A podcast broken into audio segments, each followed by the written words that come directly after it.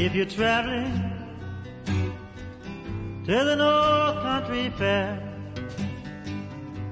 嗨，Lead Her Way 的听众朋友们，大家好！不知不觉，二零二三年也就剩下几天了。这一年，很多消费赛道的品牌创业者过得如履薄冰，一直都有幻想、盼望，好像过了 Q2，一切就会明朗起来吧。Q3 也不太好，年底是否可以冲冲业绩？到了十二月，失望的、悲观的、乐观的都有。前两天和一个线上年销售可以做到七八千万的珠宝品牌创始人聊天，年轻的他和我说，其实现在挺好的，没有 GMV 鄙视链了，反而是不烧钱能小规模盈利的品牌主才是真正的赢家。二零二三年最后一期播客恰好是在十二月中录制的。特别邀请回了内外品牌创始人小鹿回来和大家分享他创业十年的感悟。在二十九岁到三十九岁的十年里，小鹿和内外一起成长，度过了人生中特别重要的十年。他不仅仅坚持把品牌养大，她还成为了两个孩子的妈妈。她的创业合伙人正是她的先生。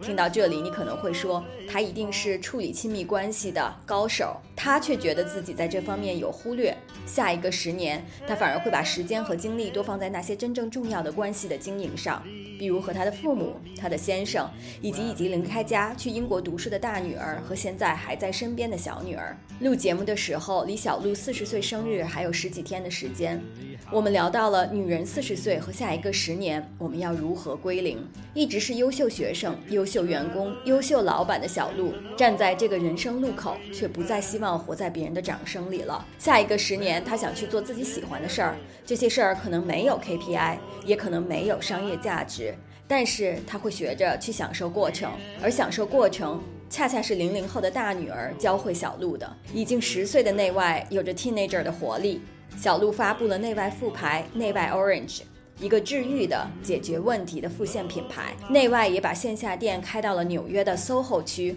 做了十年品牌，它有倦怠的时候吗？下一个十年，内外会是什么样子？小鹿说，内外最大的底气，恰恰是这十年的积累。时间的力量，在经济的寒冬里，可以让它慢慢来。小鹿的声音非常好听，他说话慢慢的，特别适合在这个寒冷的冬天，抱着一杯热红酒慢慢听。感谢所有听众朋友们对 Lead Her Way 的支持，这一年有你的片刻停留，让我感到非常温暖。二零二四年，我们再见。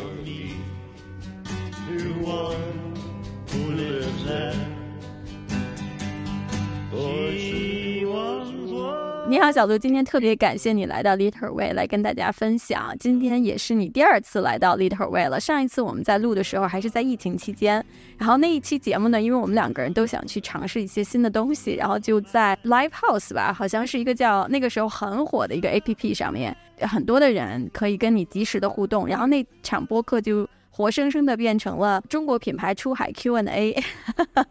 我记得那个 那期播客大概两三个小时，也特别特别感谢啊！我觉得你的那个大家问题非常踊跃，然后你回答也非常的用心。但这一次呢，我又把你请回来，其实是小鹿的品牌有一些新的动向，然后小鹿自己的个人生活也有了一些变化。我觉得在二零二三年的年底吧，然后我们也马上要进入到新的一年了。这一年其实对于很多做品牌的。主理人还有创业者来说，其实都挺难的。嗯，可以跟大家去分享一下，作为一个做了十多年的品牌，然后一个女性的创业者，有没有什么心得体会或者鼓励的话吧？可以跟我们的这些创业的听众朋友们去讲一讲。在我们开始聊天之前呢，小鹿再介绍一下自己。好呀，大家好，我是小鹿，然后是恋爱品牌的创始人，非常高兴第二次回到 Lead Her Way，然后有机会跟大家在年底的这个时候聊一聊。我目前的工作、创业、呃，生活，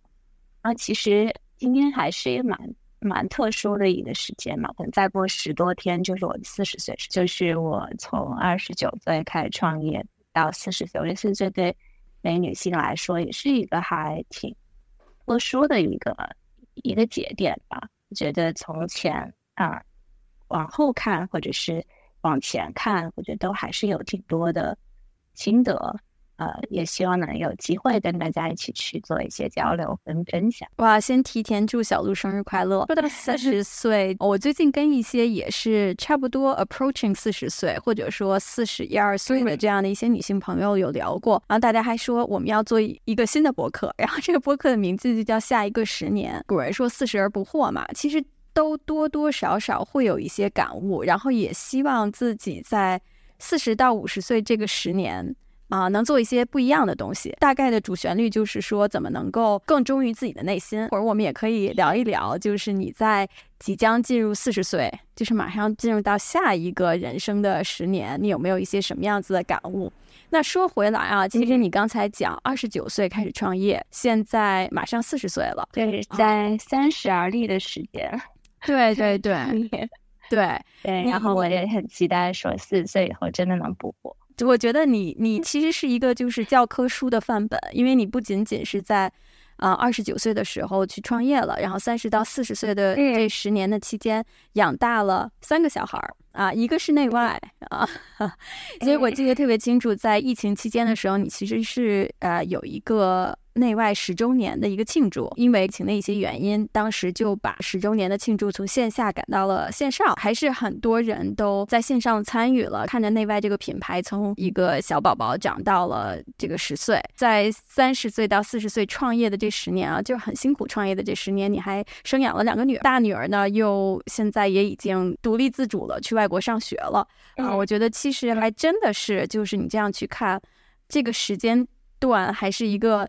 蛮有意思的一个时间段，我觉得肯定会有一些呃很深刻的一些感悟。那我们先说你第一个宝宝，就是内外啊，这个内外一个一个来是吗？对，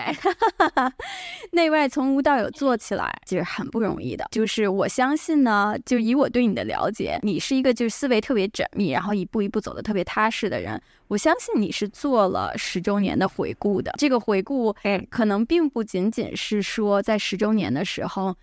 给你的消费者、你的忠实的用户，给他们一个内外十周年的一个庆祝的 party，然后让大家知道内外十岁了。我写说你内部是做了很多的回顾的。那么在这过去的十年啊，你在做生意、做品牌，还有做一个创业者这三个方面，你觉得你分别最大的领悟是什么呢？这这是一个很大的问题。嗯，其实我自己在回顾过去十年，包括前两天。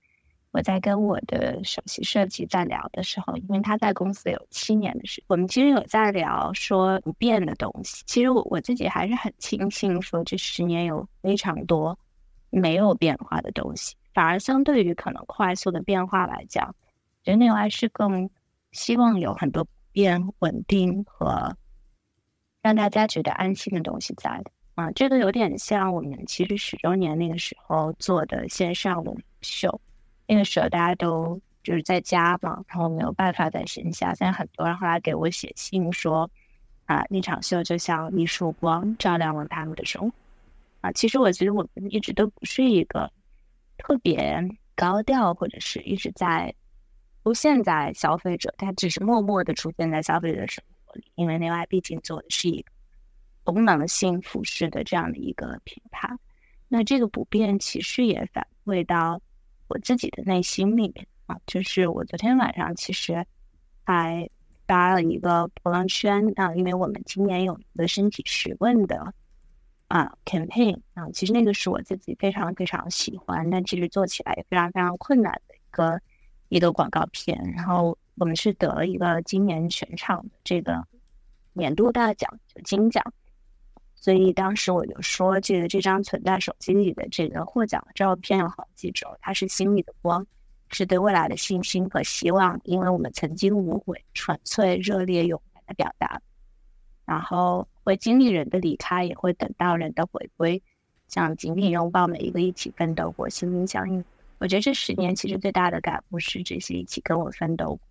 然后我们一起曾经怀着对另外很多的理想的。这样的一些同事伙伴，我觉得往回看这十年，这个内外在不同的创业时期可能会有不同的挑战。第一家的线下店实际上是在江安嘉里中心开的，是对。然后那个时候呢，我的同事就会跟我讲说：“哎，你知道吗？会有人坐火车从就是长三角其他的城市。”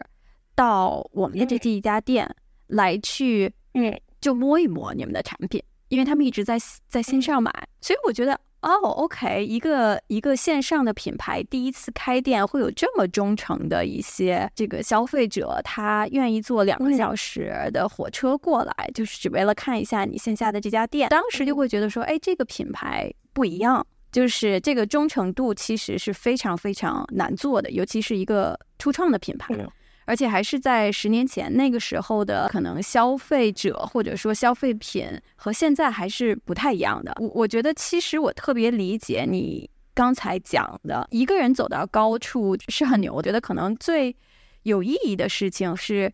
你和你的同事和你一起拼搏的人，以及和消费者一起能够走过这十年，我觉得那个陪伴是就更加 rewarding 的一件事情。觉得这个过去的十年肯定是经历了很多的挑战，在你第七年到第十年的期间是经历了疫情。其实那是最，我觉得应该是可能我们创业十年经历的最大的挑战啊，确实有大环境的影响，然后有竞争环境。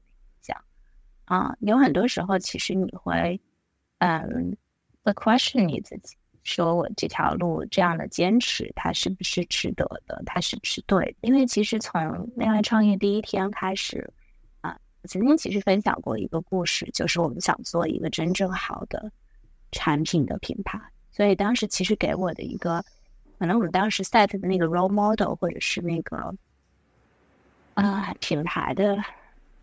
范本其实是一个很高的品牌，它其实是一个瑞士的品牌。穿过它的东西，我觉得它非常的好。当时我们就想说，能不能用一个大家可以买得起的价格，去提供给消费者一个比它现在更好的东西。所以这个其实是未来后面聊到内外的成标，我觉得它背后的这个意义和初心其实一直都没有变，只是在经济下行的情况下，可能大家对于价格的接受。它会有一些变化，我们也希望说让更多人穿得起这件事情。如何在品牌里用价格、用品质去呈现啊？我觉得这个是我们其实现在在思考的一个问题。你刚刚讲的那个案例，就是我其实也很触动的，因为当时其实这不是一位年轻的人，是一个妈妈啊，应该是说可能跟我妈妈差不多年纪，她她从南京到上海来的。他的女儿就给他写了一张清单，就是在上海必须要做的十件事，其中有一条就是你要去内外的店里去试一试我们的产品。啊，对他来了静安家里店，嗯，真的特别，因为我觉得其实在过去，对，是的，所以其实在过去十年，我觉得真正推动我们，或者是让我们在很难的时候愿意去坚持下去的，就是这些客人反馈，包括我们在十周年的时候，我们拍了非常多的客人。十年的成长，他可能从二十到三十，从三十到四十，从四十到五十，甚至从五十到六十。其实他记录了，我觉得，另外，我觉得我们其实是记录了中国女性可能很多她们成长的十年，这十年她们所经历的自我觉醒啊，她们的变化。就岔开说一句哈，因为我最近在看那个《再见爱人》哦，OK，然后我就发现说。非常有意思的就是在很多关系里的痛苦，都来自于女性自我成长。当她自我成长了，她会意识到她身边所有的东西都需要去变，啊，包括她的关系，包括她的事业。啊，所以女性是在这个社会里面，她所承担的东西其实是要更多的。我那天看到了一个 quote，它上面就写说，其实。成长有的时候是很痛苦的，但它未必是一件坏事儿。对，就真的是一个剥离自己盔甲也好，或者说你给自己建立的这个保护壳。觉得成长就是你要去 break out，自己经历一些东西，然后去让自己更强大。在这个过程里，其实你会看见自己真正想要的东西。对，你真正是谁？对，其实我看很多的媒体在写到内外的时候，而且你们很多的。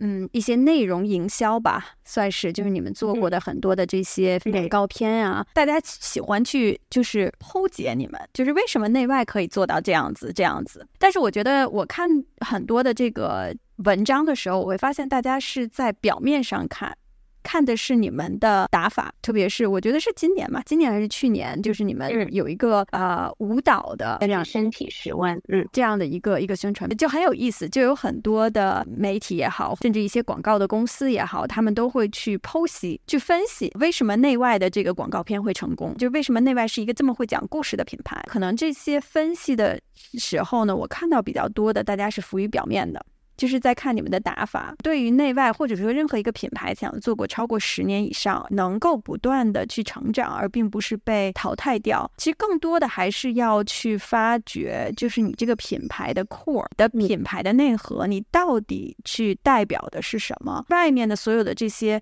film 也好啊，你的一些表达也好，只不过是那个根生长出来的花而已。但那个根一定是要双扎，一定要打扎实。就是内外从小宝宝长到现在，就是你们的坚持是现在开出花来了了。对，呃，我非常我非常喜欢你这个说法，就是嗯，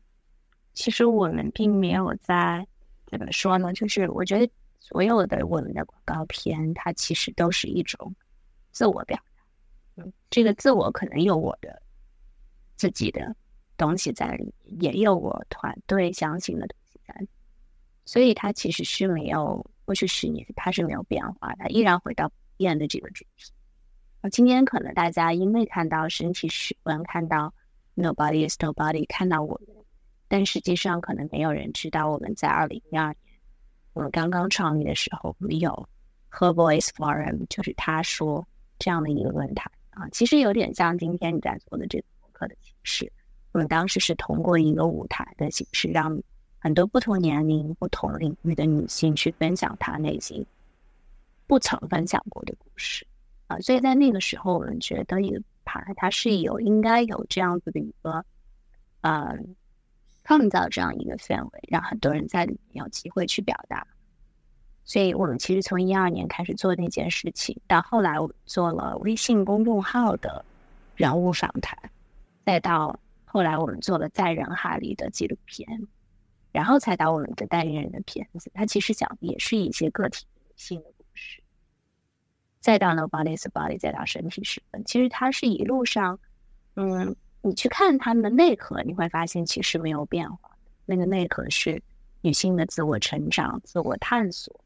以及在这个中间，我们希望能够呈现给大家一点点的启发跟思考。就是这就是我们想要做的事情。你现在说出来，好像听起来很容易，但是一路走来，我相信没有人比你知道坚持能够 keep 住这份坚持是有多难的。就比如你刚才讲过，其实疫情期间你也会有一些自我的怀疑，就是会怀疑说你们是不是坚持对了。对，你有的时候就会怀疑说，因为我做的这些东西，我的表达。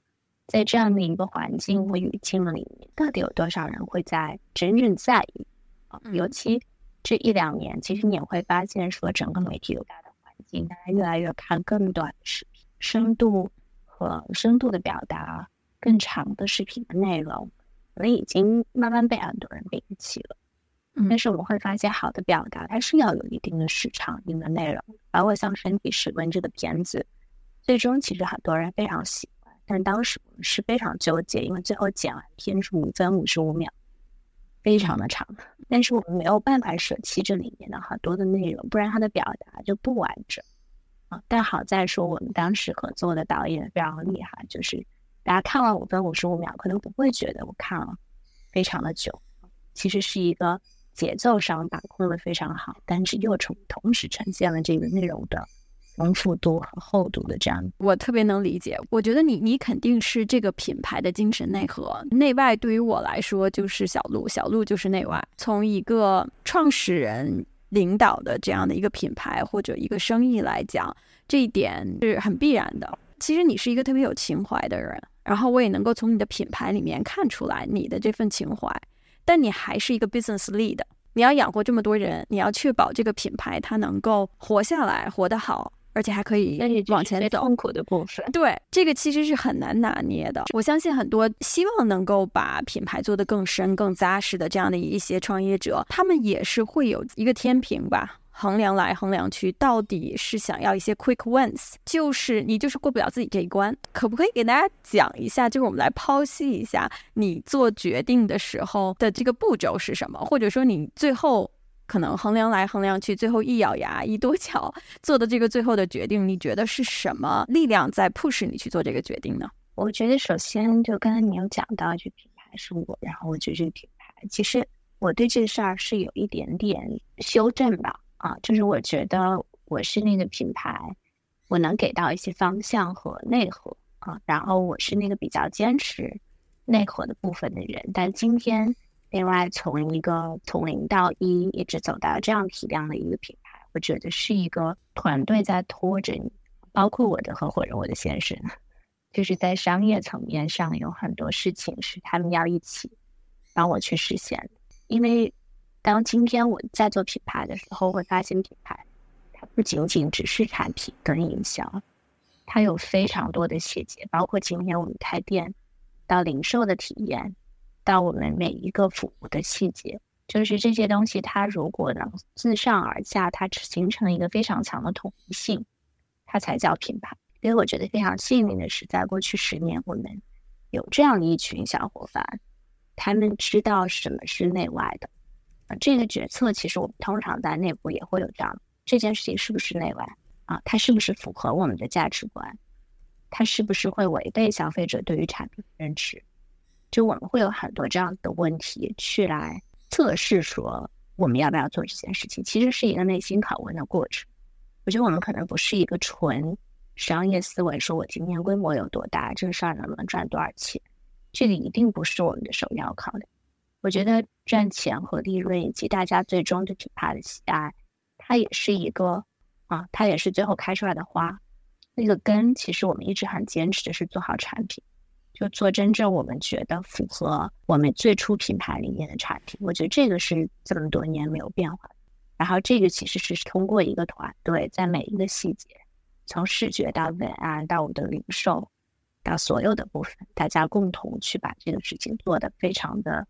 on brand 的这样一个。刚才你有讲过啊，这个疫情期间的这三年，可能对于你自己，对于这个品牌来讲，都是最充满挑战的三年吧。其实挺想替很多创业的这些创业者去问的，就是当你去经历这样子的黑天鹅事件，其实对于创始人或者说这个操盘手来讲，他的决策。就快速反应的能力是非常非常有挑战，但是呢，这个快速反应的能力又是非常非常重要的。对这个品牌来讲，你刚才有讲嘛？你说其实你们在经历了情，然后疫情疫情后面的这个这一年吧，我整个啊消费者整个的大环境都有非常大的一些变化。其实你们在去应对的时候吧，你们有过一些什么样子的考量？可以跟大家分享一下吗？对，我记得其实对我们来说最大的影响应该是在上海那三个月的时间，因为整个相当于线下完全停摆。我们知道，其实线下零售还是占我们非常大的一个占比。然后那个时候，我们其实就迅速做一个决策，其实应该倒推到更早吧，就是二零二零年的时候，就迅速做一个决策，是说，当我今天线下店全部都关门的时候，消费者有什么样的渠道？除了在线上买，他还有什么？方式，但是好在当时我们有非常多的销售，嗯，他们都在家里，然后我们当时就发动所有人，就是跟客人去联系。当然那个时候不是说我让客人马上来买我的东西，而是先问一下客人有什么样的困难。啊，当时我们上海的这个呃区域负责人，他跟我们分享在疫情的时候，他们给客人送药送吃的，然后后来就客人特别的觉得就是我们很贴心，然后跟他们成为很好。然后到了疫情稍微好一些的时候，他们又开始回来买东西。他们觉得那个时候就是另外是他们心里可以相信的这样的一个品牌。所以我们其实当时做的一个很重要的决策就是说，大家都在家嘛，然后就开始我们也可以做这个线上秀。当时也有就是让客人去订购我们的这个线上秀的同款啊。所以其实很有意思的是，那那段时间即使在整个。啊，零售完全停摆，上海的那个期间，我记得上海那个时候还做了将近一两千万的销售。我觉得那个是客人真的是对我们的信任，然后对我们的支持。我觉得那个还是挺感动的，在那个阶段。然后我觉得在过去三年，我们最大的一个信念就是活下去。活下去，就意味着当我们不再依赖所有的这个外部的资金的支持的时候，我们能不能让我们的经营信心？这是我们其实在过去一两年作为一个创始人，就是我们首要关心的。所以你刚才讲啊，其实你们有去看的这个消费下行的这样的一个趋势的，那大家呃是会想要去买一些更 value for money 的品牌和产品。所以呢，你们其实在今年推出了内外 Orange。是内外的一个副牌，去看了一下，我觉得价位肯定是比内外的这个正牌要低一点的。但是呢，整个的设计是非常年轻化的。虽然你们在去发布这个品牌 launch to market 的时候，我觉得那个 video 也是非常 cute，就是有一对老年的。呃，我觉得疫情之后，然后大家其实还是在 PTSD 恢复当中的时候呢，那个 video 就一下子出来就很跳很亮眼。而且你们做线下的这个啊线下的品牌的 activation 的时候，也用了大面积的。橘黄色，在那个上海的那个房子里面，我觉得就非常非常的让大家特高兴的一个事儿。其实你们是在二零一六年的时候发布了内外的 Active，一九一一九一九年一八年一八年是吧？对对，一八年嗯。觉得那个时候我就觉得你们的这个点踩的特别好，当时还写就是说不必成为另外一个人，然后运动是为了找到你喜欢的自己，就是特别的不一样。大家觉得是一种非常 empowering。From within 的这种感觉，就从内部去让你有一种力量。对女女生来讲，其实它其实是内外品牌的一个理念的延伸。对，然后你们又新年发布呢，就是充满好奇心态度。我相信呢，这个肯定是会跟你在疫情期间的一些领悟，包括整个大环境相关的一些数字也好，或者你自己的感觉也好，来做的一个商业的决策。能不能跟大家讲一讲，就是做内外 Orange 这个 idea 是什么时候出来的？其实挺快的，我。们，有这个想法是今年的，哎，今年是二零二三年，对吧？是今年的三月，那个时候我们能感受到，就是疫情结束了以后，整个消费者对于，就像你所感受到的，其实大家喜欢更开心、更治愈的东西啊。另外，本身它的这个色调啊，它是相对来说比较清冷的，我觉得我们非常精准问了一批。喜欢这样的风格的女性消费者啊，到了 Orange 的时候，我们当时想的就是我们想做一个颜色更快乐、更有治愈性的，所以当时我们第一时间想到了橙色这样。所以我们跟我们的设计公司在聊的时候，我们说我们想要一个这样的色彩，那就变成了我的一个品牌的名字，叫内外 Orange。那 Orange 其实它代表了好奇心啊，代表了活力。代代表了年轻化这件事情，其实我们一直都不叫它是不是一个年轻的，因为我们觉得年轻这件事情它已经不是一个通过年龄去区分的。那今天我们其实重新，其实明年我们会比较多的会有一些线下门店出现在各个城市，我们今天重新再去讨论。另外，Orange 的它的它的定位和它的目标的时候，其实它是一个解决问题啊。我们就会发现，其实另外它输出的是美啊，是自在，是那样的一种生活方式的状态。但是另外，Orange 我们希望它能满足每个人生活最基本的需求。那个基本的需求其实就是每一款产品刚刚好解决。所以这个里面我们会把过去十年在线上积累的很多的产品的，包括我们很经典的 Limits 的米朵的系这些产品，其实并没有在内外的主品品牌的线下店里有呈现的，我们会把它放到内外 Orange 里，也就是内外成标，因为我们觉得它代表了解决问题。比如说我们的零零从二零一六年开始啊，这个明星经典产品，它最大的解决就是小胸，好像每个人都在那么说，但是所有穿过这个产品的客人都说，哇哦，它真的不恐雷啊！所以我们希望说，我们接下来这个内外成标的每一个品牌。包括我们的打底、我们的家居，它都是能够刚刚好解决某一个场景。我觉得这个其实是跟原来内外品牌它完全不矛盾。今天其实内外的客人他也可以买内外的车标，在他有一些非常基础的需求的时候，因为我觉得生活已经够多烦恼了，我希望这个品牌能够解决，让你少一点烦，就至少在穿贴身衣服的时候，你不用再去思考说，我今天这件衣服还会穿的有点不舒服，这件衣服还是有点版型有点问题。对我们希望能把这些问题统统给你解决掉，然后让你更快乐、更自在的一个一个状态。所以这是我们做成标的一个想法。然后从整个经济下行的这个思路来讲，我觉得其实也没有违背我们当时的那个初心，就是我们能够用更让人买得起的价格，能够感受一个相对好的品质。我觉得我们每次做一个子品牌，它其实是一个顺势而为的一个结果。啊，就我们会看到市场的变化，包括当年我们在二零一七八年推出 Active 的时候，也是看到了其实从内衣到运动场景的这样无缝切换的一些多场景女性的需求。那 Orange 的话，其实陈标是我们在看到经济下行，包括我们也其实也是希望让更多人能够有机会穿上有品质的内衣家居啊这样的一个。呃，品牌的想法而诞生的，所以是今年三月。但 Orange 其实它有一个非常特殊的点，可能跟我们以前两个品牌都不一样，就是它是一个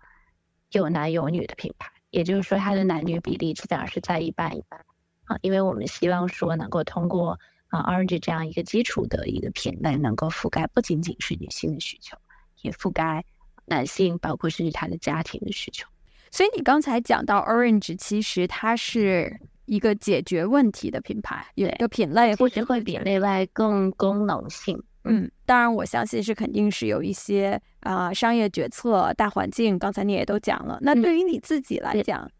如果说内外还有内外所有的副品牌都是你的眼神，目前肯定是的。然后它跟你自己的年龄阶段或者自己精神世界嗯的一些变化，有没有一些什么直接的影响呢？我现在也喜欢更快乐的东西。嗯，对，我觉得是是，呃，我们不叫它快乐吧，我觉得叫它治愈感的东西。嗯。就像我我我我最近其实听一个很有意思的播客，就是在讲一个我跟我女儿都很喜欢的一个英国品牌，叫 Jellycat。我知道是谁讲的那期，这个是我特别好的朋友莹莹做的 Slow Brand。我也见过莹莹，然后 我特别特别喜欢他们的节目，我有听过他讲啊 Margaret Howell，然后讲这个 Jellycat。然后因为我自己就我女儿很喜欢，我们家就好多这样子的，然后我就听了她很多产品的逻辑，包括他。带给大人跟小孩的治愈啊，其实我会发现说，既然玩具它可以是治愈的，为什么啊你的贴身的衣物它不能是治愈的？所以其实我很喜欢“治愈感”这个词，尤其在疫情以后，尤其在大家啊经济下行的时候，大家的精神和生活压力其实会更大啊。在这样的环境里面，我们能不能提供给大家一些好的选择、好的产品？啊，这个其实是呃陈标，就我们中文叫内外陈标嘛，他的一个啊初心。嗯嗯，这个特别有意思啊。其实这个也反映了的时代的变化和消费者吧，大家的这个一些行为习惯和自己内心世界的一些变化。因为其实你如果往回看，就是经济状况不是特别好的时候，反反而是口红卖的特别好，因为有一个 lipstick economy 的这样子，因为。很容易买，然后大家也会觉得说，哎，我抹上了漂亮的口红，嗯，我自己心气儿有一个提高，然后同时呢，也可以在没有太多的闲钱去变装的时候呢，可能不同的口红颜色也会让大家感觉到不太一样。但我觉得今就是今年我整个感受下来，就 Jellycat 卖的特别特别的火，因为在呃我们的一些购物中心里面也有 Jellycat 的这个品牌，这有很多店。其实有很多店，每个月它百分之八十都是 Jellycat 去撑起来的。然后是吗？对，在天单里也有 Jellycat 吗？啊，我们有一些，我们有一些品牌的店，他们是 carry Jellycat 的。对，是。然后你能够一直在想说线下去哪儿买呢？有有有有有在 Harrods 就是好多好多嘛。对，我我一直想再买一些。对，有的就好的，因为它的它的天猫线上旗舰店就是产品很少。货不是特别全，对吧？就是你可以买的，就有的时候我们经常就我有时候会观察消费者，就经常会看到就是很多，因为啊，在我们的很多购物中心楼上其实是办公楼啊，就中午的时间，大家原来呀，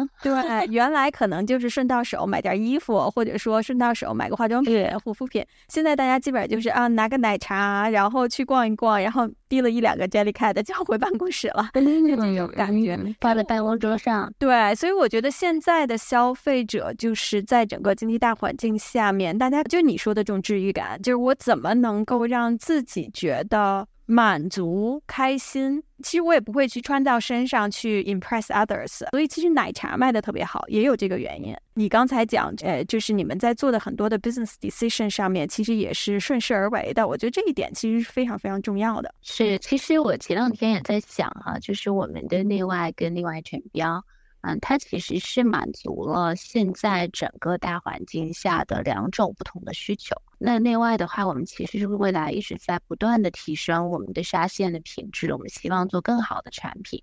这个时候，其实我我在过去一年我自己的感受，不知道你怎么样，就是我会买更少的衣服，但是如果我买，我愿意买好的经典款。嗯，这是我可能在服装领域上的一些消费的习惯的变化。那可能包括就是对 sustainability 对环保的一些考量吧，就是我会买少，但买更好。那我觉得另外，我们希望未来能够满足这部分的，无论是家居、便服还是运动这样。这些女性的需求哈，就是这些用户的需求。那回到嗯陈标的话，其实它满足了在呃经济下行的环境下，其实我们自己买衣服也买的更少。那我只会买一些可能真正我需要的，就是所谓的刚需的产品。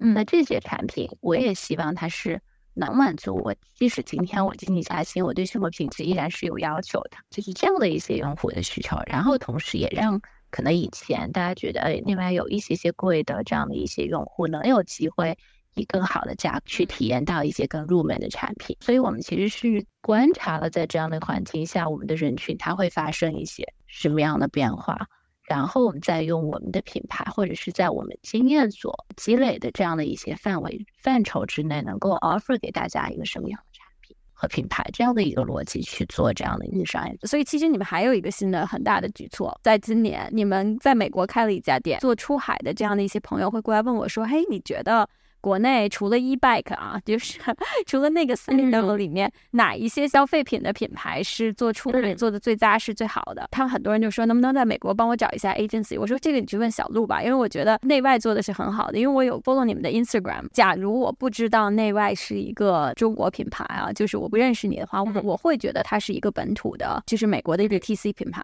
因为我觉得你们就是这个本本土化做的非常非常好。给大家讲一讲吧，你们出海的这个决策是什么时候做的？然后为什么？今年又要去在美国的 SOHO 开这样一家店呢？呃，其实我们是二零二一年，应该算是我们第一个全年吧，在美国啊，那个时候其实也是疫情，但我们更早的想法啊，其实回归回到二零一六年，那个时候我们第一次进入到纽约的一家买手店啊，然后在纽约有销售。我觉得这个可能跟我们自己创立这个品牌初心有关系，因为内外本身它其实是有。东方跟西方这样的一个名字的含义的，所以其实最早的时候我们就有这个名字里面包含着我们对这个品牌未来的一个野心吧。我们希望它是一个国际化的品牌，而且我们觉得一个好的呃让人身心自在的这样的一个服装的品类，它是有机会全球化。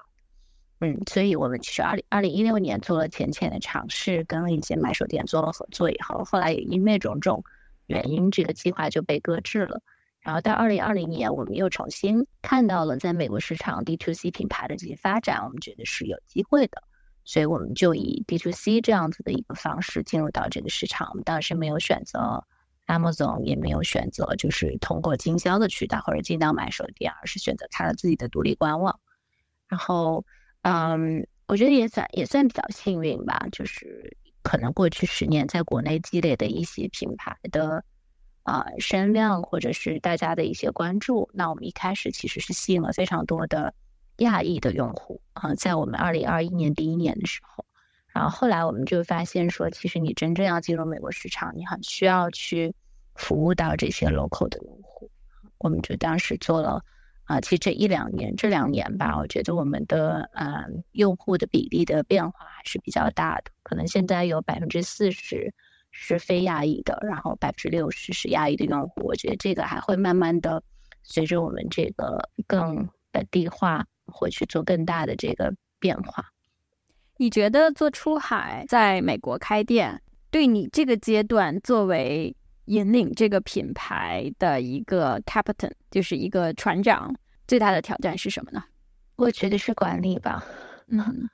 其实是一个远程管理，包括尤其在疫情之的时候，我们就没有办法，只能跟团队远程，所有的团队都是远程招募的。因为我们现在在纽约是有自己的一个呃小的 team，然后就是精力上面啊，确实中国的业务也非常的复杂。然后我们同时也在做这个美国业务。那现在我们更倾向于让美国的团队啊自己去做他们自己应该做的事情。我们可能讨论一些方向，讨论一些大的预算啊这些，然后让他们去啊做很多当地的合作，然后让他们去推进、去去看、去尝试啊这样子的一个效果吧。那我们为什么会开线下店？其实我觉得这个跟我们在中国的逻辑是一样的，因为我们觉得内外是一个消费者摸到材料才能真正感受到它好的这样的一个品牌，不是一个可能光看图啊就能感受到它那个品质的。所以我们就觉得有自己的一家线下店，能够让很多人摸到、穿到，然后能够试到，我觉得这是对我们来说非常非常重要的一步啊！哪怕我们现在开的其实在纽约 SOHO 非常好的位置，还是个很小的、小小的一个门店，但是它是一个非常好的让消费者接触你的、认识你，并且认为你是一个真正的品牌的这样的一个店铺。对于想要去做出海的这样的中国品牌，因为出海这个概念现在真的是很热嘛，大家会觉得说，哎，是不是海外市场会是一个新的增长点？你有什么样子的建议，或者说你自己踩过的坑，你觉得有一些什么样子的一些经验是可以分享的？嗯，对，我觉得其实很难说经验，因为对我们来说也才两年的时间啊，我们的规模也没有那么的大。啊！但是我其实在这两年里面最大的感受是，大家所理解的出海很多是产品的出海啊，也就是说，我用低价的中国供应链去满足可能去切美国更低价的这些市场啊，这个其实也有做的非常成功的例子，然后做的非常的大。我觉得他们的这个商业模式更多的还是一个啊供应链的优势，或者是一个数据化的这样的一个优势。那作为品牌来讲，我觉得很难的是品牌出海啊，就是大家认知你是用品牌的方式认知你，而不是以一个产品的方式，不是今天你的产品比别人便宜，大家买了你，而是大家认同你品牌的品质，你传递出来的理念。我觉得这个其实也是我们还在。老实说，还是在摸索的一个过程吧。因为我们在中国的品牌表达是非常清晰的，但是在美国市场，它其实是一个新的语境啊，新的环境文化啊。无论我们说多元化、说女性 empowerment 这些事情，其实，在这样一个市场里面，它还是有不同的解读，或者是有不同的竞争环境的啊。当然，我们现在其实在美国的呈现，更多的是我觉得它是有东方感的一个。一个产品啊，就是我觉得我们最大的优势是它的材质的细腻啊，能够带给大家的那种身体的感受，跟很多美国本土的品牌是不太一样的。这是我们消费者的忠诚度很高，然后不断回来买我们的理由。做一个品牌做到十年，当然每一个人都是不一样的。你会不会感觉到？对，就是你想做点新的东西。这个其实是我昨天刚跟一个啊，其实是做酒店的一个创业者，然后我就问他，我说你做你现在的这个品牌，你的最终目标是什么呢？然后他说，哦，我我觉得可能以我自己的性格吧，我做到六到八年，我可能就会把大部分我自己的 equity 就卖给别人，然后我可以去只去做那些啊我非常喜欢的，就他非常喜欢的就是一些艺术啊、创意类的东西。嗯，这样子的，所以说那样子会让我觉得充满力量啊。他说不是我不爱我自己做的这个品牌，不爱我也不会做的嘛。呃，你做了一个品牌，这样做十年了，有没有倦怠的时候？还有另外一个问题呢，就是自己走过了这个十年的这条路嘛，有没有说哦，到两年的时候我一定会有这样的感觉，或者五年我会有那样的感觉，或者有个七年，或者有个七年之痒，或者哎，到个八九年，要不然我。卖了吧，或者 我上市吧，或者我怎么样有这样子的感觉吗？嗯，我觉得肯定没有想卖过，嗯啊，就是没有到那个就是真的想要放弃的那个状态啊。但是你说在某一些时刻你有一些倦怠，我觉得是一定会有的啊。所以我觉得我的新的子品牌永远是在这些时候能给你一些新的。新鲜感也好，或者是创新、创造力的这个源泉也好，我觉得我是通过这样的方式去让自己走下去的。嗯，这也是我想的，就是我觉得突然在十年的时候，当然所有的这个这个商业逻辑都是非常正确的，然后小鹿就。做了几件事儿，一个呢是开了个 Orange，然后呢在美国 SOHO 开了个店，同时小鹿也把头发给剪了，做了个新造型，然后嗯，就是不管是你自己的品牌也好，还是你自己也好，我觉得可能都是，我觉得女生也也不一定是女生吧，我觉得人可能都是这样子的，可能要给自己一些一些新的东西，让自己能够有那个那个心气儿，可以继续往下往下走。所以这就说到了，你也从二十到三十，这回到了个人生活部分。没有，其实我还想问一些你一些非常硬核的，要不然我们先把观点输出吧。哦，我我还我还有一个问题，对，就是品牌建立这件事情，因为我觉得其实你去看中国的一些企业前辈，我我觉得这跟整个大环境也有关系。早期的一些改革开放之后的创业其实是代工厂嘛，我我觉得可能去。真正做一个中国 Made in China 或者说 Build in China 的这样的一个中国的品牌，它是有文化输出的。现在我还没有看到特别成功的，啊，我觉得大家都在尝试，这是一件非常好的事情。也是你刚才说的，其实就是如果你是靠产业链，是可以把价格压。这个事情跟我们所讲的这个有关于品牌出海，或者说建立一个中国的品牌是不一样的。这就像好像在日本经济高速发展的时候，其实它是输出了很多品牌到美国的啊，比如说斯普啊，比如说啊像这个是啊等等这样子。我觉得中国的这一批创业者。可能也就是十年前吧，开始在做这件事情，然后内外现在是一直在这条路上坚持的，就是一直在做品牌建立这件事情。你能不能跟大家分享一下品牌建立对于一个初创企业它有多重要？就其实有越来越多好的中国品牌，我觉得在品牌的统一性、完整感啊这些上面，其实是做的，呃，应该是比过去好很多的。你觉得他们最会陷入的坑是什么呢？去建立品牌这件事情，我觉得最后的陷入的坑就是不能坚持。嗯，因为我相信，其实每一个做新的消费品牌或者是这样的创业者，大家在最初的时候，他一定是抱着某种理想的啊。我指的是真正大家想做品牌的那批人，其实在这几年有非常的多。啊，我觉得赚钱不是他们的首要目的，他们其实是想表达自己。我觉得这个跟我们当年其实创立这个品牌的初心还是比较一致的。嗯，只是说，我觉得中国的，老实说，商业环境的复杂度，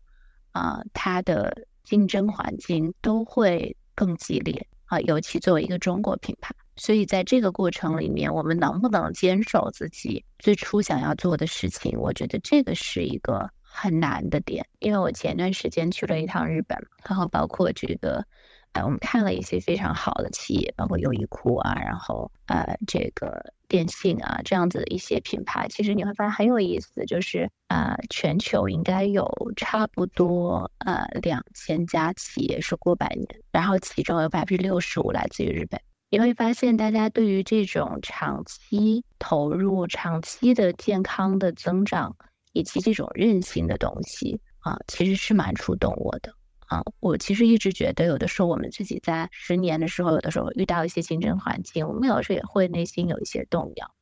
但好在就是没有做任何就是动作变形的事情。但是当你就是在这种焦虑啊、自我怀疑的时候，你去看一看可能比你活得更长的企业，那些真的穿越的周期，真的几十年、上百年的公司，那些真正让我们觉得。嗯，inspiring 的品牌吧，嗯，他们是怎么走过去的？我觉得你会一下子释然啊，因为这是你想做的事情，所以我们不能在中途放弃。所以这就说到了下一个问题啊，就是上一个十年和下一个十年啊。就是上一个十年呢是黄金期了，内外也是经历了黄金期。我们这一代人是经历了黄金期，我觉得也很幸运，其实经历了这个中国高速发展。嗯，下一个十年呢可能会比较艰难一点。任何的一个这个经济的 cycle 啊，你这个没有办法，这个就是大环境所导致的。整个世界世界的这个发展轨迹啊，中国的经济啊，还有人文呐，社会的大环境都是翻天覆地的变化的。所以你会给一些现在刚刚开始去创立品牌，或想要去建立品牌的这样的创业者一些什么样子的建议呢？我觉得他们会更难，我不知道怎么建。呃，因为老实说，真的，我觉得时间是我们现在最大的底气。嗯，因为你你在过去十年你积累了用户对你的信任，然后只要你的产品能够在兢兢业业的把它继续做好，我觉得消费者是不会摒弃一个这样的品牌的。嗯，但是我觉得新的品牌他们在现在的这个时间节点，呃，如果能抓住一些现在大的环境或者生活方式变化下的。一些趋势吧，我觉得也是很有机会的啊。嗯，包括这几年，其实大家看到像户外啊、像运动啊，啊，都是一些就是疫情以后大家生活方式，包括露营啊。就是如果能有这样，包括香氛啊，其实因为疫情以后，大家更多的人啊回归家庭，然后大家更愿意享受在家的这种生活，对生活品质的这种内在追求，我觉得很多。生活方式的大的趋势的变化，其实它是看得清楚的。那我们作为一些新的消费品牌，能不能抓住这样的一些趋势？就像我们今天用一些子品牌去承接我们这些市场的洞察，我觉得这个可能更重要吧。然后认准了这条路就往下走，然后坚定不移的把你的。品牌表达输出，刚才有讲坚持做品牌，坚持这件事情是非常重要的。可能要问一个问题：坚持说 yes 和坚持说 no，其实这个难度是不一样的。就是说 yes 呢是容易的，嗯，说 no 其实是难的，因为很多的时候你会有一些这个陷阱是以机会的方式出现的。比如说呢，融资这件事情，很多的创业者在他没有融资经验呢，有一个非常有名的机构或者投资人。他希望能够，他也能够带来很多的资源。那这个时候你又缺钱，然后你又想做去做去做品牌，但是可能你拿了这个钱之后呢，你再去做品牌的时候，就会有一些身不由己的决定是要去做的。对，这个只是一个案例。我相信说 no 需要说 no 的还是还是有很多的。比如说现在很多商业地产，其实它缺它缺内容，缺品牌。就现在绝对是一个品牌方市场的这样的一个情况，很多的新的商业地产的这些操盘手，或者说做 leasing 的同事呢，他们就会去，不管你是什么品牌，先开进来再说，对吧？因为他不可能从一个很实实际的角度上面来讲，它不能空着铺啊。甚至呢，甚至可能有一些商业地产，它还是就是很多品牌会跟我讲，哎，XU 这一家让我去开，而且不收我租金哎，而且还会给我一些中铺哎，对，看着是一个很好的机会。但是这个肯定是个陷阱，有一些啊，不能说所有都是的，所以我觉得好的商场应该不会这么干。刚才讲建立品牌，你觉得最重要的是坚持，但是说坚持很难。你能不能跟大家讲一讲，就是在你十年建立品牌，你做的最重要的，现在想一想，当时很困难的 no，但是现在想一想都是最正确的 no 的啊，这样的一些三个吧。有没有这样三个时间点呢？三个有点难吧？一个吧。这个问题我刚刚看到问题的时候，我觉得啊，这个问题太难了。或者一个。其实，其实我觉得我们在整个十年发展过程当中做的最正确的战略就是开线下店。嗯，当时对我们来说是个非常难的决定，因为在我们之前没有任何一家，应该可以说没有任何一家纯线上的品牌走到线下。啊，我觉得我们那时候一七年是非常非常早的，然后我觉得过去这六年吧，应该也算是就是一个从线上走到线下一个比较标杆性的品牌啊。因为其实过往大家比如说做服装啊，做啊都是先开线下的，有了线下以后，你才会去开那些线上。我指的是传统的这些服装啊，或者是运动品牌。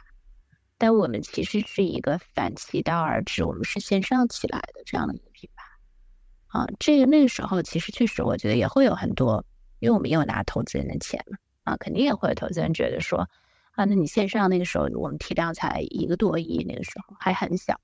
啊，大家觉得说你其实线上还有很大的空间啊，你没有必要那么早就是去做这件事情。然后我们那时候既没有经验，也没有团队，一切都是从零到一摸索的这样的一个过程。但是我们很坚定的认为，那是一个建立品牌的必经之路。就是如果今天我们有线下店，我觉得我们的生存的这个复杂度和难度会高很多啊。因为今天大家看到线上可以对价格的竞争那样子的卷啊，其实是没有办法去破解的。嗯，而我们今天其实我们的线下零售已经占到我们将近一半的销售。嗯，觉得其实在过去三年，哪怕是在疫情的时候，我们线下就还是一个非常健康跟稳定的一个增长。不是说有多么爆发式，但是它是一个相对稳定以及消费者忠诚度更高的这样的一个渠道。嗯嗯，这个是说了个 no 呢，还是说了个 yes 呢？因为所有人都会问我说：“你们觉得就是做最正确的一件事情？”我觉得我始终觉得这是一件难而正确的事情。下面讲一讲你个人，就是马上进入四十岁了，四十岁到五十岁这个这个阶段呢，其实我觉得是可能对女生来说很好的一个阶段，因为充满了成熟的性魅力。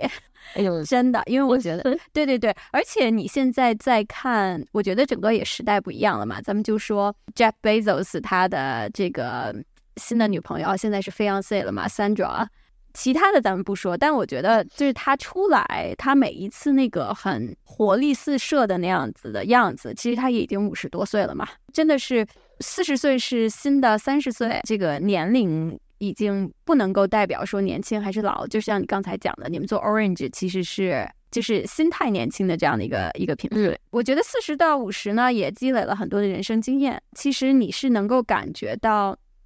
很多的事情你处理起来就非常的顺手，而且你也特别的能够很坚定自己的一些决策和选择，就是那个 self doubt 会少很多。你自己马上进入四十岁了，你对四十到五十岁自己这方面的一些畅想有有什么？如果说有一到两个。你从三十岁到四十岁的这个阶段积累的一些经验或者教训，whatever，你要带到四十到五十岁，你觉得这两个会是什么？嗯，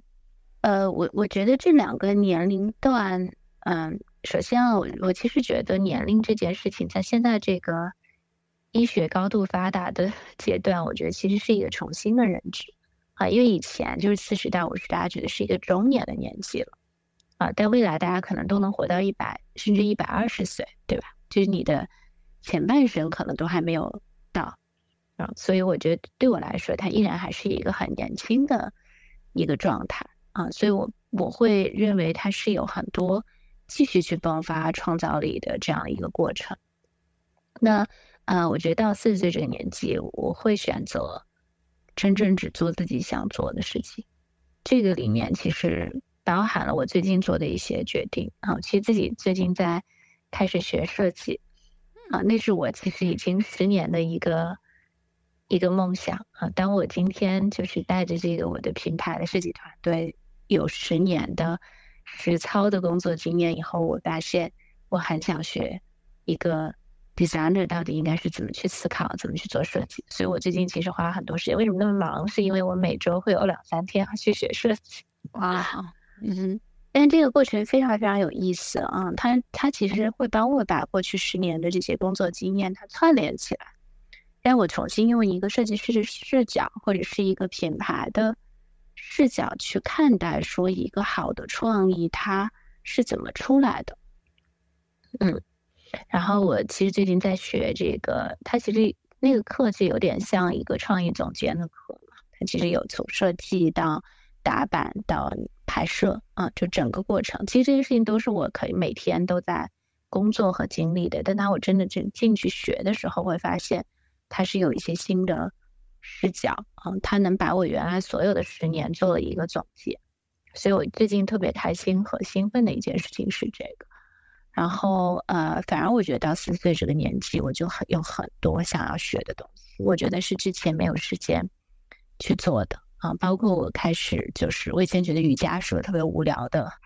事情，可能你年纪轻的时候就是想做一些更激烈的运动，但是到四十岁你发现，哎，瑜伽、冥想、疗愈啊，这些事情都是我觉得可能到这个年纪你在追求不惑的路上你要去学的东西。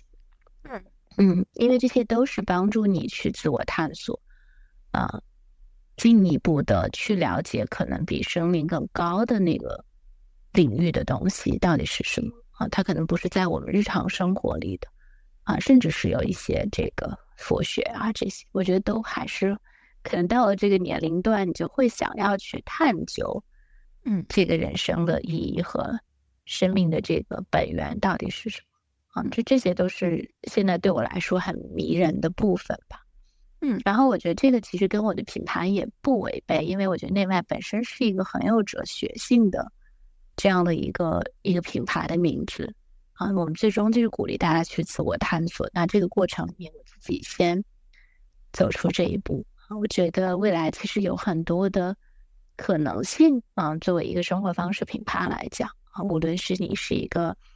啊疗愈性的酒店啊，或者是我觉得会有非常非常多的可能。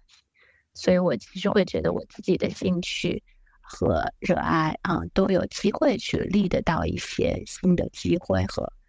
啊新的可能性吧。嗯嗯，所以在这个节点上还是很很充满希望感。我觉得这特别美。看了你们内外十周年的纪录片《成长》，我我觉得我很感动的看完了那个片子。如果让你来总结小鹿的前十年啊，三十到四十岁这个十年。你用一句话来总结，你觉得这一句话是什么呢？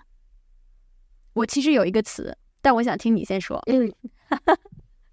哦，是吗？你已经帮我总结了。我我我其实呃 不，我觉得这个词就特就挺好奇的。不你先说。呃，我觉得对我来说，其实还是一个挺挺朴实的一句话。我觉得从为别人而活到为自己而活啊，因为我觉得，呃，我其实从小是一个还蛮好胜心蛮强的人。我觉得我可能在二十五岁之前，在尤其在二十九岁创业之前，我走的都是大部分人认为最好的路。嗯，我那时候去香港念书，然后去做咨询，啊，甚至就是学金融，我觉得这些都没有真正从自己内心出发。嗯，只是选择了当时大家觉得最好的路，然后我认为我应该就是要选那个最好的，然后一直到今天。啊，做内外十年，我觉得其实他也，我做他，其实他对我有非常大的影响。嗯，这个品牌本身它是有自己独立的人格的，我觉得他对我的影响就是，我也要成为那个我曾经用这个品牌去 inspire 无数女性想要成为的人。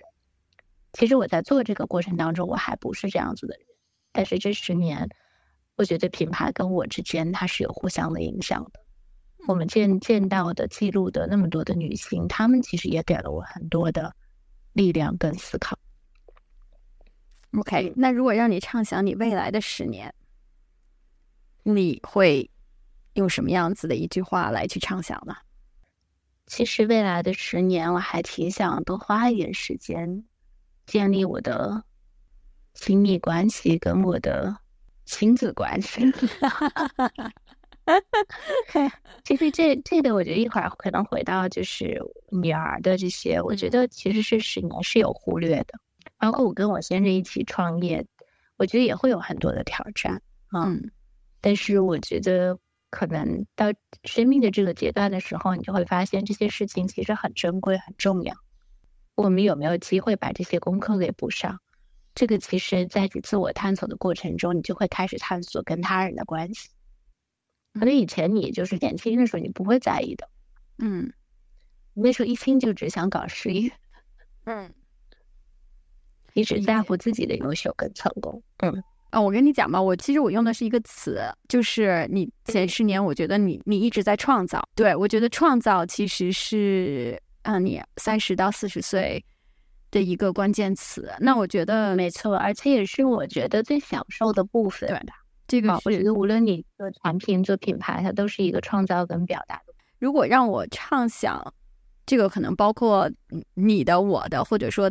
就走到这个年龄段的未来的十年的话，一个关键词，我觉得其实反而是归零，就是一直在去在做加法。对，我觉得三十到四十岁真的是做加法的一个过程，你永远都是想说我能做更多的事。嗯，我觉得这个特别好。嗯，对。但是我觉得可能我现在到了差不多这个时间坎儿的时候，我再往下面去看，我其实反而会觉得我想做减法，就好多事儿其实已经不重要了。但是最归根结底重要的那件事儿是什么？就是可能对于你来说，就花更多的时间在亲密关系上面。其实这某种程度上，我觉得也是一种归零。其实你所谓的做减法，是你突然发现，你生活里其实对你重要的事情就那么几件。啊，可能我们曾经觉得我有好多好多重要的事情，然后今天可能从我自己的生活里，我觉得亲密关系、我的亲子关系这些是我很重要的关系，是那些重要的事情。然后可能在我的品牌上面，我如果做减法，我依然觉得创造出好的产品，那是我唯一需要关心的事情。嗯嗯，就是很多事情你是可以做减法的。当做完减法以后，你就会觉得轻松很多。真的，这个内外的这个品牌的这个价值观啊，内观本心，外达天下，就是你跟这个品牌的这个文化还有这个价值是是合一的。越多跟你聊天，我就越会发现，其实很多的时候，它都是回到了这一个价值观的。那你还记不记得你写了一个朋友圈？我当时有点赞，我觉得你写的特别好，而且很多很多我们共同的朋友都点赞了。就是你会想说，嗯，怎么样去表达自己的不舒服？那是你当时跟女儿在在伦敦，呃，你跟大家讲一。讲为什么会有这样的一段有感而发？你还记得清楚吗？太记得。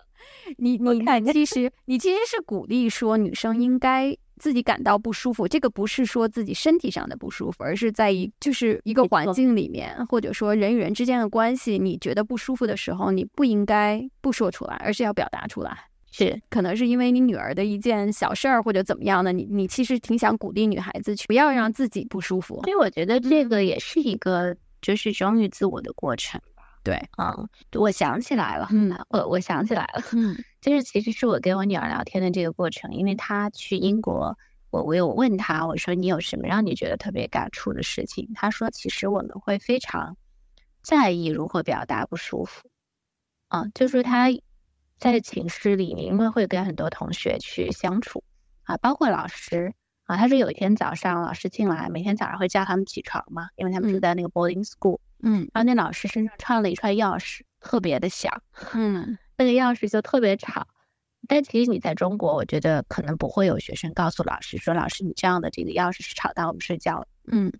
哎，他们就很表达跟老师讲，老师就把这个问题给改了。我觉得这是些很多不舒服的过程吧。然后包括他说他刚去。啊，英国的时候，就是他有的时候洗完手，他直接就拉开门，然后那个门把就是湿的，然后就有同学就会跟他说：“他说下次你可不可以把手擦干了，然后再去握那个门把？”就很多细节的东西。然后在这样的环境里面，他也开始懂得表达我对你的啊一些细节的，我希望你能改善，让我觉得更舒服的这样一个过程。嗯，其实我觉得这种很坦诚的沟通其实非常重要。这尤其在我觉得，尤其是我们很多就是中国的女性吧，我们可能在家庭生活里遇到很多事情，我们也不会去表达。嗯，她可能更倾向于说“我忍了”。对，那个对我就很触动的啊。其实是可以很礼貌的去表达你对一件事情的看法的，但是的确是在我们的成长过程当中，这一块是没有被没有一个例子的。你一直就被教育的你要隐忍。你要 be nice，是的，这个其实真的是应该去学习的。不管你现在是二十岁、三十岁还是四十岁，我觉得都是要去学习的一个新的技能。还有一点，其实这个也是，而且我觉得这个应该越早越好。对，还有一点，我觉得这个也是边界感。中国的家庭，尤其是女孩子的这成长环境，很多的时候，父母也好啊，或者跟你很亲密的朋友也好，紧就是有亲密关系的这样的一些长辈也好，他们是没有边界感的。嗯，这一点其实也是女生应该越早去跟你身边的人建立起边界感，就是越好的一个事情。嗯。所以呢，这个其实就又说回来，你跟你的女儿，你现在呢还有一个女儿在身边。我有一个朋友，因为他要小孩要的比较早，他其实跟我们的年龄差不多，但是他的女儿已经去法国上大学了啊。然后他就他天天坐在那儿说：“我现在是空巢老人了。”我也我也能预见我的这个很快。刚才讲就是你在过去创业的这十年吧，然后也会是觉得啊，就是亲子关系这一边你是。多多少少觉得还是有一点愧疚的，我相信肯定是有的，可能总是会觉得给孩子的时间不够多。其实也有一些女性的创业者呢，她们可能现在准备要小孩或者已经有小孩的，我觉得这一点呢，啊，也是一个经验可以去分享的。我我觉得这个话题就是太多人去说了，两者能不能兼顾？这个肯定是不能兼顾的。但是当你的心里面有这样的愧疚的时候，你会自己跟自己说什么呢？嗯，我觉得这是我最近在思考的一个很重要的功课。嗯，我就是觉得我我在。呃，问自己为什么我会有这样子的愧疚感？嗯，因为我后来发现，其实还是在于我对我每一个角色的，它是有一个固定设定的标准的。就比如说，今天我作为妈妈，我是不是这这这样每天回去陪他做功课啊？这可能是我理想当中的那个状态啊！我要陪伴他，我要花很多的时间，这是我觉得一个好妈妈的标准。然后我可能有一个好太太的标准，有个好女儿的标准啊！这这些东西可能都是社会教给我们。然后这些标准，当我达不到的时候，我我是摩羯座，又非常追求完美，我就会有愧疚感。所以这几年我自己越来越想说。我要放下那个不完美的形象的追求啊，因为那些会让你不快乐，会让你有愧疚感。为什么我一定要做十分呢？我们是不是可以做七分就会很快乐？嗯嗯，所以我我觉得这是我现在在做的功课，就是放下对所有完美的追求，因为这个世界上本来就没有完。下一个问题啊，我觉得妈妈跟女儿的关系呢，其实是可以很 tricky 的。我不知道你现在能不能感受这一点，就比如说，你看到一个小女孩，她原来还是小宝宝啊，死的，其实她的没没有太多的一些性别的这个意识啊，或者怎么样。那她现在这个人长大了，也已经自己去很独立的去生活了，她她真的变成了是一个一个女孩了。然后你能在你能在她身上看到年轻时候的你自己吗？那可能还没有。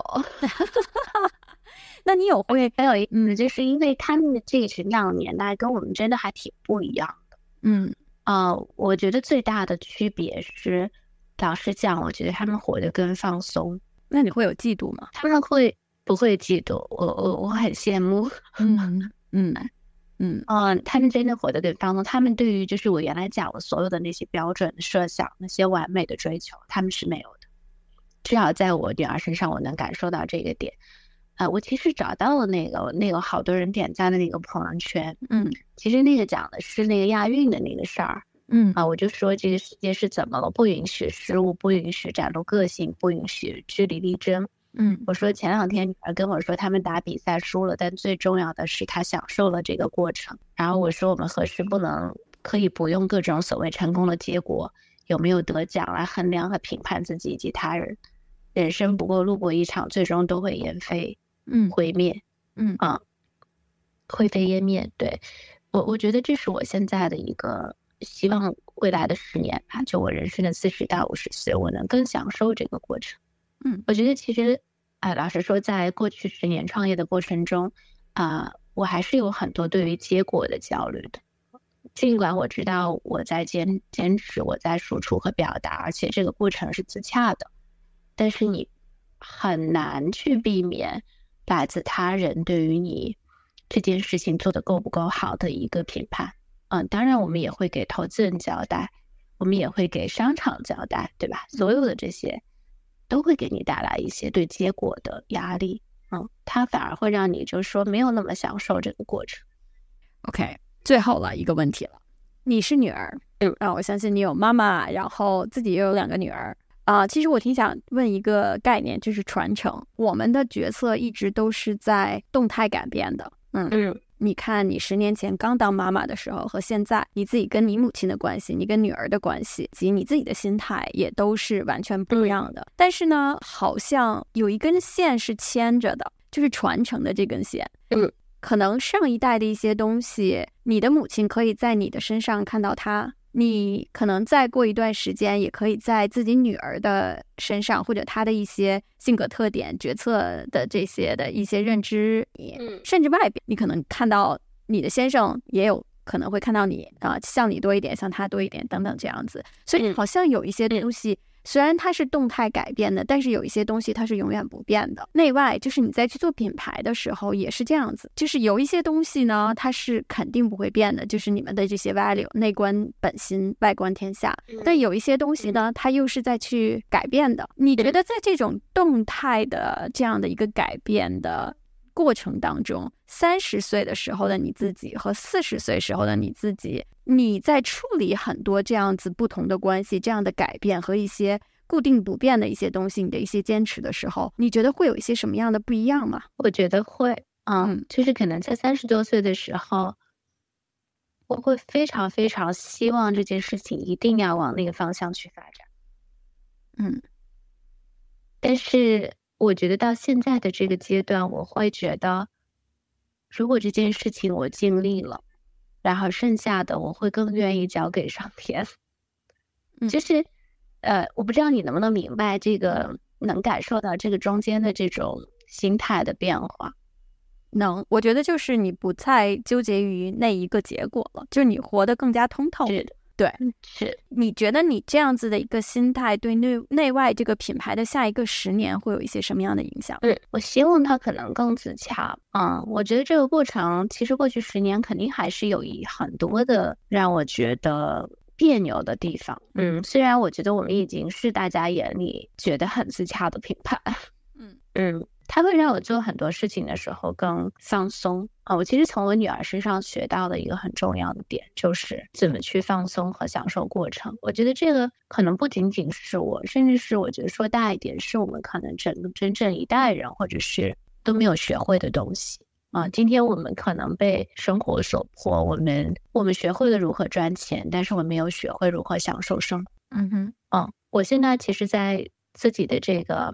个人的时间里面，我会愿意去做一些让我真正觉得有愉悦感的事情啊。无论是我今天去学设计，它不是有有目的性的，它也拿不到学位，但是它让我非常喜欢这个过程，我会觉得很快乐。所以，你对内外的这个品牌的成功的定义也应该有一些改变吧？嗯，我我觉得我就是希望它能够一直走下去，然后一直能够存在。我觉得时间就是它最好的加成。啊，我不会期待说他在某一年有一个爆发式的一个成长，就现在可能也不是这样的环境，嗯嗯嗯，但是我希望他稳稳的能够好好的、健康的发展下去，这是我其实最大的心愿。啊，其实这个有点像一个养女儿的心态嗯，我没有再多的问题了，我觉得今天特别感谢你的时间，但是呢，最后最后了啊，有没有一首歌或者一段曲子？是你觉得特别符合你现在的心境和心态的，你想推荐给大家的？嗯，其实我一直很喜欢一首歌，但是这首歌就挺透露我的这个年代感的。其实我创业的时候，在很多很难的时候，一直就会听李宗盛的《山丘》。哦，那首歌真的好好听。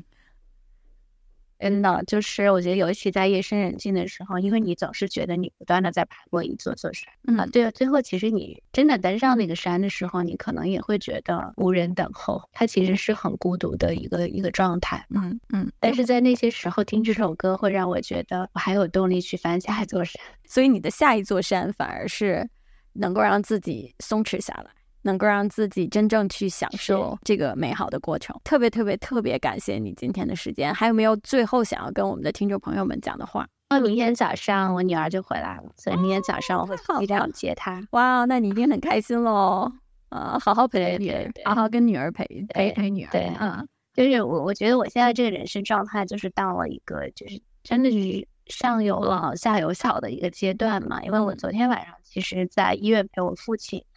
他上周刚做了一个手术，但是很顺利。OK，然后，嗯，我明天早上要去接我女儿，然后我觉得其实是很累的一个状态。嗯啊，但是我觉得在这些时刻，我能感受到你的亲密关系、你的亲情、你的所有的这些关系，它变得如此的重要。嗯，你能在这个过程里面享受到人跟人的关系带来的这种爱的反馈吧。我觉得这可能是我以前在很年轻的时候，他是很难感受到的。然后我我其实想跟你在，就是分享一个，就是我女儿，因为我女儿跟我父亲特别亲，嗯，从小就是都跟他一起长大嘛。嗯然后在八月份的时候，那个时候我爸爸是在我女儿要离离开去英国的时候，给我发了一个一个特别朴实的消息，但是我看完了觉得特别的感动。嗯，我爸爸说，当年你去出国读书的时候，给你申请了信用卡的副卡，弹指一挥间，今天到了你为女儿去申请副卡的时候，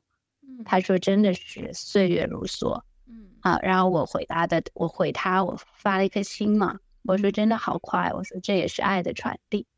啊，因为我我父亲是对我从小就非常的开明跟支持的，然后我当年选择去国外读书，嗯，他也是啊、非常支持我的决定嘛，我当然其实也很任性的，就是我申请完法国，我说不要去了，我要去美国，对，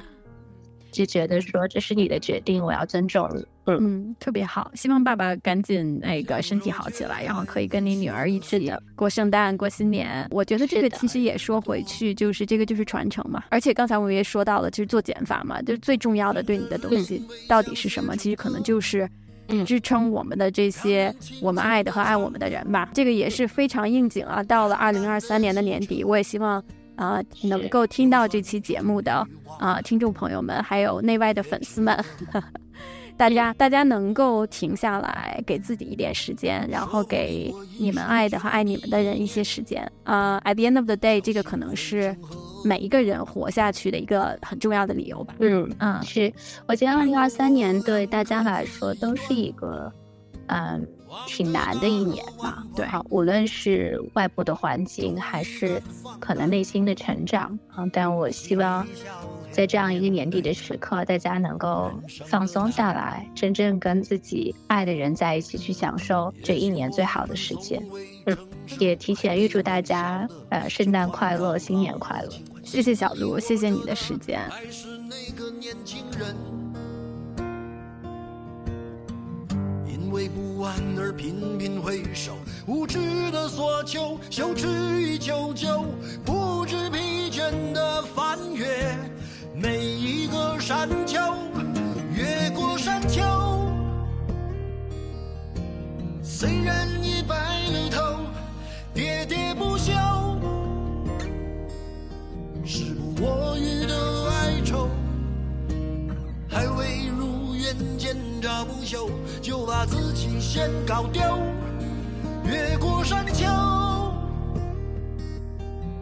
才发现无人等候，喋喋不休，再也换不回温柔。为何记不得上一次是谁给的拥抱？在什么时候？我没有刻意隐藏，也无意让你感伤。多少次我们无醉不欢，咒骂人生太短，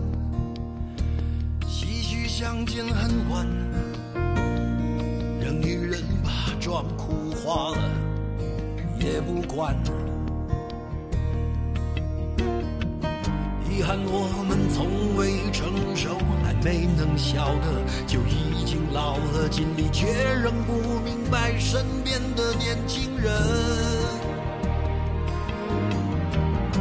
给自己随便找个理由，向心爱的跳动，命运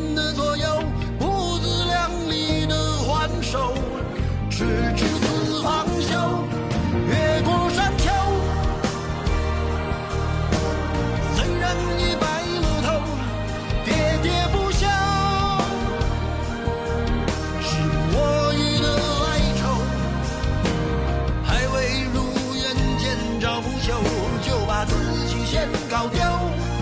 越过山丘，才发现无人等候，喋喋不休。再也换不回的温柔，为何记不得上一